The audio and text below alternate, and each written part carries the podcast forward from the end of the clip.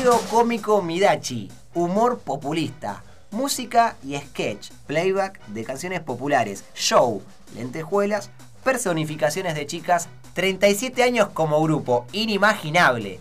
Los Midachi son un trío humorístico argentino formado por Miguel Torres del Cel, Rubén Enrique Daddy Brieva y Darío Chino Volpato en la ciudad de Santa Fe a principios de la década de los años 1980. A lo largo de tres décadas y en diferentes etapas han brindado exitosos espectáculos principalmente en teatro y también en televisión. El nombre del grupo Midachi es un acrónimo que proviene de las iniciales de los apodos de sus integrantes Miguel del Cel, Daddy Brieva y Chino Volpato. Se caracterizan por hacer humor absurdo, sátiro, comedia musical, parodia y han hecho gira por toda Latinoamérica y el interior del país. Otra de sus facetas que los identifica como grupo es la energía rebosante en cada show. Daddy Brieva es actor y humorista. Está casado con la Chippy, una famosa bailarina. También Daddy trabajó en televisión, radio y hasta dirigió una película. A Miguel de chico no le interesaba mucho la actuación, ya que quería ser jugador de fútbol. En paralelo a su carrera como actor y músico, ha incursionado en la política. Siendo el más reservado del trío, su tercer integrante, Volpato, más conocido como el chino, vio el puente a nuevos proyectos de teatro, de conducción en televisión, radio, producciones artísticas y guiones diversos. Gran músico, fue coautor del tema Bombón Asesino de la banda santafesina Los Palmeras. Midachi nace en Santa Fe. El chino y Miguel se conocieron en el profesorado de educación física y en una peña lo ven a Daddy haciendo monólogos. Los tres músicos se reúnen y comienzan con la Legión. El espectáculo, que comenzaría en el teatro rápidamente, es llevado a la pantalla grande. Con mucho rating, el programa televisivo se repetía varias veces. En 1994 tuvieron su primera separación, estuvieron 5 años distanciados, pero volvieron en el 2000. Hicieron 53 shows en el Gran Rex, un éxito tras otro, obteniendo récord en espectáculos, inclusive más que Sandro. En Midachi pasa algo relacionado a lo humorístico que es que se dejan tentar. Es un recurso. Puede ser que lo utilizan a propósito, que hasta sea ensayado y se rían adrede. Hacen que se están tentando y entonces vos decís es gracioso. Igual, imposible no tentarse con la tota y la pochola, de lo mejor de Midachi. Ambos actores recurrían a denigrar al otro personaje para levantarse al chino. Tampoco hay que olvidar el personaje de Drácula de Daddy y las imitaciones de Mercedes Sosa, Fito Páez, Diego Torres, Horacio Guaraní, entre otros. La risa del público hace al show.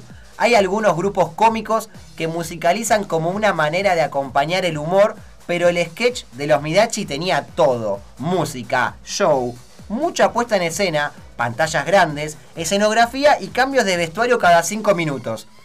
En una parte de la comedia, su líder, Daddy, aparece con sus monólogos y sorprende la manera de conmover cuando narra estos discursos de manera histriónica, pero que llegaban al corazón. Como no tiene culpa, la gente se reía mucho, y Daddy, al no tener culposidad, permitía un rato no tenerla. En uno de sus monólogos contaba sobre sus raíces, su barrio Villa María Selva en Santa Fe y la anécdota sobre una prostituta de barrio y cómo se lavaba, que a pesar de que la cena era escabrosa, era tierno y emotivo.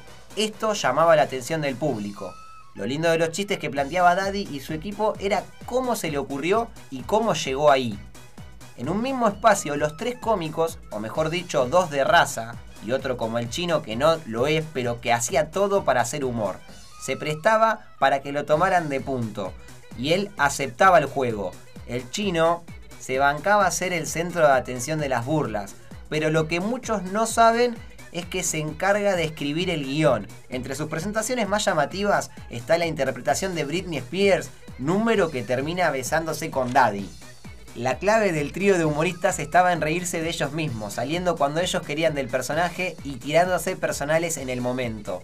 Hay chistes que están hechos con amor, que están dentro del afecto porque los querés.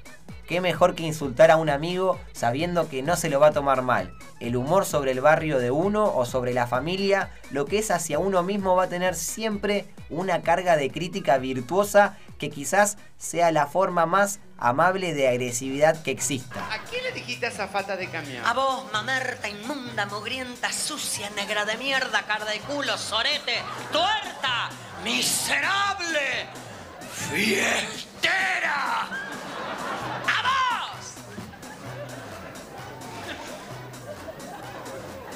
Yo también te quiero. Las diferentes maneras de culminar con la última parte del chiste, es decir, los remates, por lo general terminaban con este es un hijo de puta. El que los escuchaba no paraba de reírse. Ocurría que ese mismo espectador que iba a ver los Midachi pagaba dos veces la entrada para ver el mismo show. Querer volver al momento esencial de imbecilidad que te provocó ese descoloque mental que es, por ejemplo, ver a Miguel la tota con una pollera y las piernas marcadas. Esto te hacía olvidar todo lo malo que te ocurrió en el trabajo, en tu matrimonio, en cualquier otro ambiente. El humor de los Midachi es como un analgésico y no como reflexión. Fue tan exitoso este trío de humor que uno volvía ansioso a presenciarlos y esperaba deseoso esa parte que lo hacía reír mucho. En paralelo, Midachi hizo una carrera muy vinculada a la televisión.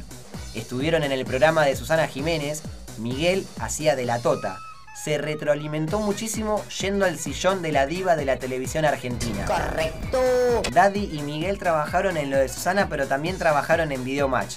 La televisión tuvo mucho que ver para que el show sea más reconocido. Lograron vender el doble de entradas luego de visitar el programa de Mirta Legrand, Almorzando con Mirta, en el año 1992. Daddy y Miguel se disfrazaron de empleadas y todo fue improvisación y risas.